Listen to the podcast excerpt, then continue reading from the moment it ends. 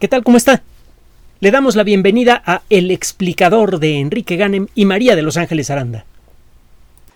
Desde el inicio de la revolución industrial, en la segunda mitad del siglo XIX, eh, ha ocurrido en varias ocasiones que algunos materiales se han convertido como en una especie de comodín. Se les puede utilizar para toda clase de cosas. Un buen ejemplo es el silicio. El silicio es un elemento químico extraordinariamente abundante en la corteza terrestre, cuando se combina con oxígeno, que es la forma más eh, eh, común en la que lo encuentra usted en la superficie de la Tierra, forma minerales eh, generalmente cristalinos, muy duros, fáciles de explotar, fáciles de procesar. El cuarzo es el mineral más común en la corteza terrestre y a final de cuentas es óxido de silicio. Y bien, pues el silicio tiene montones de aplicaciones. Una de ellas, y solo estoy mencionando una literalmente de miles, es eh, en el mundo de la microelectrónica. Las hojuelas ultradelgadas de silicio sirven de base para dibujar con técnicas muy avanzadas los circuitos electrónicos de las computadoras modernas y de los teléfonos celulares y de los cerebros de los hornos de microondas y de los cerebros electrónicos que encuentra usted ahora en refrigeradores, automóviles y por todas partes. Y que con el software equivocado y en las manos equivocadas se convierten en ojos vigilantes que están registrando, verificando todo lo que hacemos. Hay que tener mucho cuidado con eso. Bueno, el caso es que en el siglo XXI se han desarrollado varios materiales realmente espectaculares. Por ejemplo, está el caso del grafeno, que por sus características físicas y químicas promete mucho. Pero la realidad es que el grafeno hasta el momento no ha podido eh, encontrar una aplicación a gran escala eh, que, sea realmente espectacular. No le falta mucho, hay muchas cosas muy interesantes que se están desarrollando alrededor del grafeno. Si en este momento me fuera usted a preguntar, oiga, ¿cuál cree que va a ser el material de la siguiente década, el material comodín que va a servir para hacer muchas cosas muy valiosas en la siguiente década? Pues yo le diría que la perovskita. Eh, se trata de un mineral eh, común, no es, eh, de, hecho es, una familia de minerales, es una familia de sustancias sólidas, eh, cristalinas, que encuentra usted eh, en, la corteza terrestre y que tienen la misma estructura molecular básica. Se habla de las perovskitas en forma genérica. La primera forma de perovskita fue encontrada en los montes Urales en Rusia por Gustav Rose en 1839 y eh, le gustó mucho el mineral, decidió honrar a un minerólogo, a un mineralogista o minerólogo. He encontrado los dos términos en internet, no sé cuál es el, el último que es aceptado por la Real Academia de la Lengua y a lo mejor la próxima semana será otro. La cosa es que un gran científico dedicado a la mineralogía, Lev Perovsky, que todavía vivía en aquella época, sirvió de inspiración para darle nombre a este mineral, la perovskita. En, la primera de, en, los primeros años del siglo XX ya se había desarrollado una técnica que permite ver las sombras de los átomos de una estructura cristalina. Usted dice que una estructura es cristalina cuando los átomos en su interior están dispuestos en patrones regulares. Cuando eh, tiene usted grupos de átomos que se comportan un poco como piezas de Lego. Un, castillo hecho con piezas de Lego está hecho de piezas completas de Lego en todo momento, que por la forma en la que usted las va engarzando pueden formar un, un castillo. Bueno, de una manera parecida, los grupos moleculares de un mineral cuando se van engarzando unos con otros y forman patrones regulares, forman entonces un cristal. Y hay varios tipos de cristales. Están los ortorrómbicos. Bueno, eh, eh, créame que la mineralogía es una de las disciplinas más bonitas en las que los aficionados y los profesionales a la ciencia se pueden poner en contacto. Es, eh, hay millones de personas en todo el mundo que coleccionan minerales y se aprenden precisamente estos nombres. Eh, términos como ortorrómbico, dipiramidal, etcétera, etcétera, etcétera. Hay mucha gente que se aficiona a la, colección de rocas y minerales y algunos incluso se llevan algunas sorpresas muy interesantes cuando se dan cuenta que alguna piedra poco interesante de su colección tiene un mineral raro y de pronto resulta ser muy valioso. Bueno, el caso es que la perovskita fue estudiada con esta tecnología que se conoce como difracción de rayos X y que permite ver cuál es la distribución tridimensional de los átomos que la integran. Y se encontró que efectivamente el patrón espacial, la forma en la que se distribuyen los átomos en la molécula básica de la perovskita, permite que estos, estas moléculas se engarcen de manera que al final se acaban formando unos cristales cúbicos muy bonitos, bueno, casi cúbicos muy bonitos. Tiene una forma muy peculiar que se llama precisamente ortorrómbica. Es como un cubo pero deformado. Las primeras perovskitas en ser reconocidas están hechas de eh, un átomo de calcio, uno de titanio y tres de oxígeno. El titanio es un metal no es raro pues en la corteza terrestre, no es muy muy muy, muy común, pero no es raro. Ahora, se han encontrado variantes de la perovskita en donde también hay átomos de calcio, de serio, de sodio, de titanio, bueno, ya mencioné el titanio de, de hierro. Y eh, estos grupos moleculares, aunque tienen átomos diferentes, se distribuyen de la misma manera en la que se distribuyen los átomos de calcio, titanio y oxígeno de, la, de las primeras eh, perovskitas en ser reconocidas por, por, investigadores en la primera mitad del siglo XIX. Entonces ahora se habla de, de, las perovskitas como eh, en, término genérico. Eh, tiene tiempo que las, ah, los expertos en ciencia de materiales, los expertos en eh, electrónica, en mecánica cuántica y en otras disciplinas reconocen que la distribución de electrones en las perovskitas, no solamente en la perovskita original de titanio, sino en otras perovskitas, eh, permite que la molécula básica de las perovskitas absorba energía con facilidad en sus electrones más externos o la emita.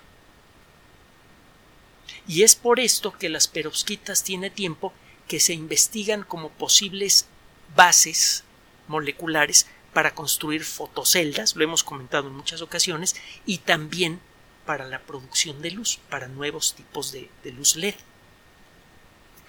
Y bueno, pues al principio las fotoceldas de perovskita y los LEDs de perovskita, pues sí, resultan ser mucho más eficientes que las fotoceldas de, silicio y los, LEDs clásicos, eh, más fáciles de fabricar, más fáciles de reciclar, pero a los pocos meses de, o a las pocas semanas de haberlos construido ya se degradaron por el contacto con el oxígeno. Se llegó a pensar que la, eh, la promesa de la perovskita era una fantasía, que era un espejismo y que las perovskitas no iban a servir de nada. Bueno, está cambiando la cosa muy rápidamente. Acuérdese que hace poco hablamos de perovskitas con una eficiencia mucho más alta que las eh, fotoceldas de perovskita de, eh, clásicas, las que tienen nada más silicio. Eh, el problema de la estabilidad de las fotoceldas de perovskita está siendo resuelto mientras platicamos. día a día, bueno, bien semana a semana aparecen artículos donde se habla de fotoceldas de perovskita cada vez más y más estables. De hecho, hace poco, pues hace poco, hace un año, que es poco tiempo, en la revista Science, estaba revisando aquí en las, en las fuentes que tenemos y en nuestros archivos, es una de las muchas notas que luego se nos quedan en, la, en el tintero. En la revista Science salió un trabajo en el que, le resumo rápidamente, un grupo de investigadores australianos lograron por primera vez generar fotoceldas experimentales de perovskita que cumplen con las reglas de la Comisión Internacional Electrotécnica. Eh, esta comisión establece ciertas características básicas por entre muchas otras cosas para las fotoceldas que van a estar expuestas a la intemperie.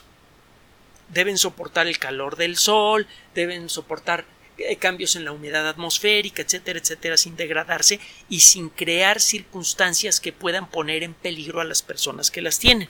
Un cortocircuito, qué sé yo, o un cambio químico que pudiera producir sustancias peligrosas. Se ponen a estudiar todas las características de los productos para ver si les dan licencia y desde hace más de un año las fotoceldas de perovskita ya cubren ese requisito y ya están eh, alcanzando un nivel de estabilidad realmente interesante. Pero eso no es la nota del día de hoy. La nota del día de hoy tiene que ver con un estudio realizado por investigadores de la Universidad de Bath y que es publicado en una revista que hemos mencionado en muchas otras ocasiones que se llama Advanced Materials, es decir, materiales avanzados, una revista de gran prestigio. Estos investigadores se pusieron a, bueno, se pusieron a trabajar hace ya años con la perovskita, pero no para crear fotoceldas. Lo que están buscando hacer son transistores de perovskita. Un transistor es un dispositivo que se parece metafóricamente a una llave. En una llave tiene usted tres elementos que considera una llave de agua. Tiene usted tres elementos a considerar. Un tubo por donde entra el agua, una boca por donde va a salir el agua y una válvula que permite o no permite el paso del agua, según su posición. Los transistores si usted ve de cerca el corazón de una computadora, va a encontrar un montón de transistores engarzados unos con otros. Cuando engarza transistores siguiendo un cierto criterio que puede usted encontrar en un número antiguo de la revista Scientific American, creo que de 1986, usted puede construir con transistores los elementos electrónicos necesarios para crear circuitos que eh, permitan realizar las operaciones lógicas básicas. El AND, el OR, el exclusive OR. Eh, busque usted el término lógica booleana, booleana. Es B grande O O L E A. N A. bueno, la, lógica de Bull, B-O-O-L-E. Este caballero en el siglo XIX desarrolló las reglas básicas lógicas necesarias para representar cualquier, lo que ahora llamamos cualquier algoritmo, cualquier técnica numérica que permita resolver un problema cualquiera. Todos los problemas que puede atacar una computadora, incluyendo problemas de inteligencia artificial, se pueden reducir a cadenas de operaciones lógicas.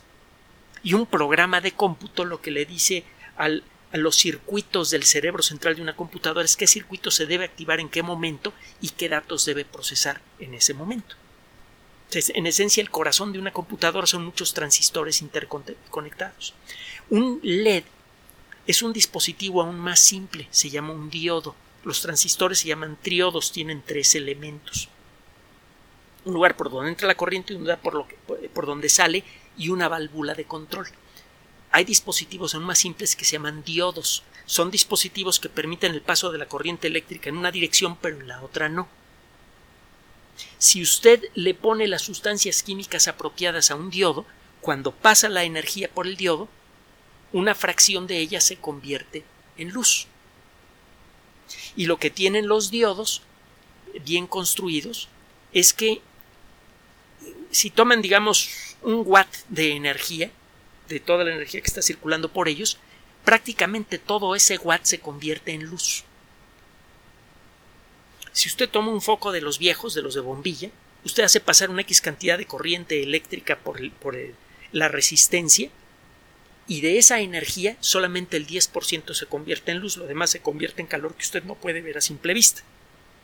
Los focos viejos desperdician mucha energía, iluminan poco para la cantidad de energía eléctrica que consumen. Los focos LED tradicionales tienen una eficiencia cercana al 90%.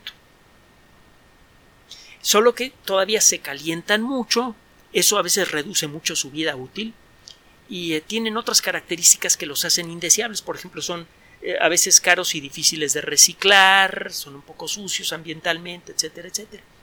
Entonces se viene buscando una alternativa para, para fabricar LEDs es decir, diodos emisores de luz, ya sabe usted lo que es un diodo, ya se lo expliqué ahorita que es un LED, eh, cómo funciona de manera muy tosca un LED. Eh, se está buscando la manera de hacer LEDs con perovskita. Hay varios grupos trabajando y ya lo han logrado. Ahora, eh, los, las perovskitas tienen varias características que las hacen interesantes para la construcción de LEDs. En el proceso de fabricación necesita usted una temperatura mucho menor para manipular perovskitas que la temperatura que necesita para manipular eh, eh, silicio. El silicio se derrite creo que a 700 grados centígrados, una cosa así. Y para generar esa temperatura necesita usted mucha corriente eléctrica o quemar algo. En cambio, la cantidad de energía eléctrica que necesita para eh, procesar perovskitas y darle la forma que usted quiere es mucho, mucho menor. Entonces, de arranque es más amigable con el ambiente. El reciclar perovskitas está muerto, es sencillísimo, prácticamente con un impacto ambiental de cero si se hace correctamente. Y tienen muchas otras virtudes las perovskitas. Por ejemplo, se pueden hacer láminas de perovskita y toda la lámina emite luz. En la actualidad, si quiere usted hacer una placa LED, en muchas ocasiones lo que tiene que hacer es juntar muchos puntitos en, renglones y en, y en, filas y que todos emitan luz al mismo tiempo para generar una placa que emita luz. Con las perovskitas es más fácil hacer una placa que emite una luz pareja. Usted entonces puede hacer mejores lámparas de techo para casas, por ejemplo, con perovskitas, y además son algo más eficientes. Todavía son mejores que los LEDs clásicos para emitir luz, gastan menos energía. Eso también significa que se calientan menos porque menos energía se desperdicia en forma de calor. Esto aumenta su durabilidad y tienen un montón de otras virtudes. Total, un grupo de investigadores de la Universidad de Bath en Inglaterra y del Instituto Max Planck para Investigación en Polímeros en Alemania, han encontrado eh, la solución a un problema que viene estorbando desde hace tiempo. Cuando usted fabrica perovskitas que funcionan a temperatura ambiente y que se fabrican con bajo impacto ambiental, en esas perovskitas al poco tiempo dejan de funcionar porque se contamina una parte del circuito electrónico del diodo. Los diodos están hechos de dos piezas con una composición química ligeramente diferente que están pegados uno con otro. En, eh, en los diodos de perovskita se acumulaban ciertas impurezas en el punto de contacto entre las dos mitades del LED y eso bloqueaba el paso de la electricidad. al principio la perovskita emitía luz y de pronto se, empezaba a perder luz rápidamente y, dejaba de funcionar. Estos investigadores ya le dieron la vuelta al problema. Entonces ahora es posible fabricar eh, transistores, bueno, diodos emisores de luz de perovskita que emiten una luz muy intensa del color que usted quiera y se pueden trabajar, se pueden construir y trabajar, hacer funcionar a temperatura ambiente sin problema. Entonces, esto de pronto está por cambiar una de las industrias más importantes del siglo XXI. Verá usted, durante mucho tiempo una buena parte de la energía que, eléctrica que usaba la humanidad se iba en iluminación. Los LEDs han comenzado a cambiar eso de manera espectacular. Pero todavía son caros y los diseños de muchas lámparas LED comunes, comerciales, hace que se concentre calor en el LED y el calor es el principal enemigo de los LEDs. Es por eso que muchas lámparas LED no viven lo que deberían vivir. Un LED convencional puede vivir de 50.000 a 100.000 horas, casi sin perder sus características, pero muchas lámparas LED eh, eh, eh, hay que cambiarlas con mayor frecuencia porque los fabricantes no pudieron controlar el problema del calor. Este problema está por desaparecer con la llegada de los, los LEDs de perovskita. Esto va a revolucionar la industria de la iluminación. Además, como son más eficientes, usted va a gastar un poco menos de electricidad y un poco menos de dinero para mantener iluminada su casa con la misma eh, intensidad luminosa. Y como los focos van a durar más, el costo final para usted, para la sociedad y para el ambiente será menor. Y son además herramientas, son materiales de fácil reciclado. Entonces, por todos lados, este es una notición. Y esto aumenta el interés por hacer investigación en las perovskitas y esto aumenta eh, eh, eh, la presión por desarrollar productos comerciales en el corto plazo. Si se desarrollan las fotoceldas de perovskita a bajo costo, que ya estamos caminando en esa dirección, le digo lo que le platicaba en el programa anterior, en el que tratamos de perovskitas, que eso va a revolucionar la fórmula de la energía en todo el mundo. De pronto el poner fotoceldas en algún lugar del, de, nuestra casa o departamento se va a volver no solamente económicamente viable, se va a volver crucial para la economía familiar. Y esto va a cambiar la ecuación de ingreso y de salida de dinero de muchos hogares en favor de las familias que viven allí. Y eso va a permitirle a la gente tener un poquito más de, un poquito, un muchito más de dinero todos los meses para otras cosas que no sean gastos básicos son ese tipo de cambios los que producen revoluciones económicas positivas muy importantes y es algo que ya se avecina. Entonces esté atento, atenta porque vamos a seguir hablando de las perovskitas. Y vamos a seguir hablando también de cualquier otro tema que usted elija porque recuerde que este espacio existe por usted y se debe nada más a usted. Ya le hemos expuesto por qué no estamos en medios de comunicación masiva. Eh, ya le hemos expuesto a usted que nuestro único compromiso es con usted y queremos que siga la cosa así. Entonces, ayúdenos. Apóyenos con su atención, con sus comentarios. Gracias por su atención. Además de nuestro sitio electrónico www.alexplicador.net, por sugerencia suya tenemos abierto un espacio en Patreon, el explicador Enrique Ganem, y en PayPal, el explicador patrocinio gmail.com por los que gracias a su apoyo sostenemos este espacio. Puede usted descargar gratuitamente estos audios en formato MP3 en Spotify y en iTunes como El Explicador sitio oficial y en SoundCloud como El Explicador y con formato de video en YouTube en El Explicador sitio oficial. Recuerde nuestras redes sociales de siempre, Twitter Enrique-Ganem y en Facebook Enrique Ganem sitio oficial, el explicador y los grupos que usted ya conoce. Finalmente, el explicador siempre somos María de Los Ángeles Aranda y Enrique Ganem. Gracias.